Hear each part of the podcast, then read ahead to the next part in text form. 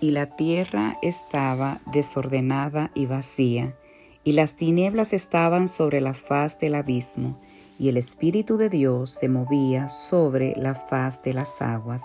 Génesis 1, 2. Mientras Dios decidió crear los cielos y la tierra, dice su palabra, que la tierra estaba en un caos, estaba en un desorden, había tinieblas sobre ella. Y aún así, Él decidió como espíritu tomar el control y volar sobre esas tinieblas, volar, sobre esa, ese caos que estaba en ese momento, ese desorden sobre la tierra. Muchas veces cuando estamos pasando momentos difíciles, como hijas de Dios, nos desesperamos. Cuando vemos que al final del túnel todavía hay una oscuridad densa y no vemos la luz, muchas veces sentimos que estamos solas. Quiero decirte que Dios está presente, porque donde está el Espíritu de Dios hay libertad y Él ha dado su Espíritu a sus hijos.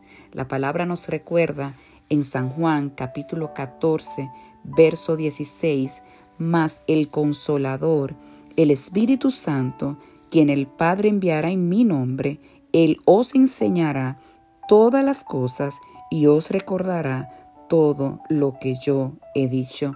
Mientras Él creaba el cielo y la tierra, Él quería estar atento de cada detalle, cuidando y protegiendo su hermosa creación que somos tú y yo. Y es mi oración que en este tiempo que hemos decidido correr juntas en la lectura de la palabra, Dios sea ese mismo espíritu que Él ha dejado, que es el consolador, que en medio de angustia, que en medio de necesidad, que en medio de oscuridad está presente en nuestras vidas. Ese mismo espíritu sea el que nos recuerde nos enseñe todas las cosas que necesitamos aprender en este tiempo y que Él pueda llenarnos de la grandeza de su palabra. Que Dios te bendiga.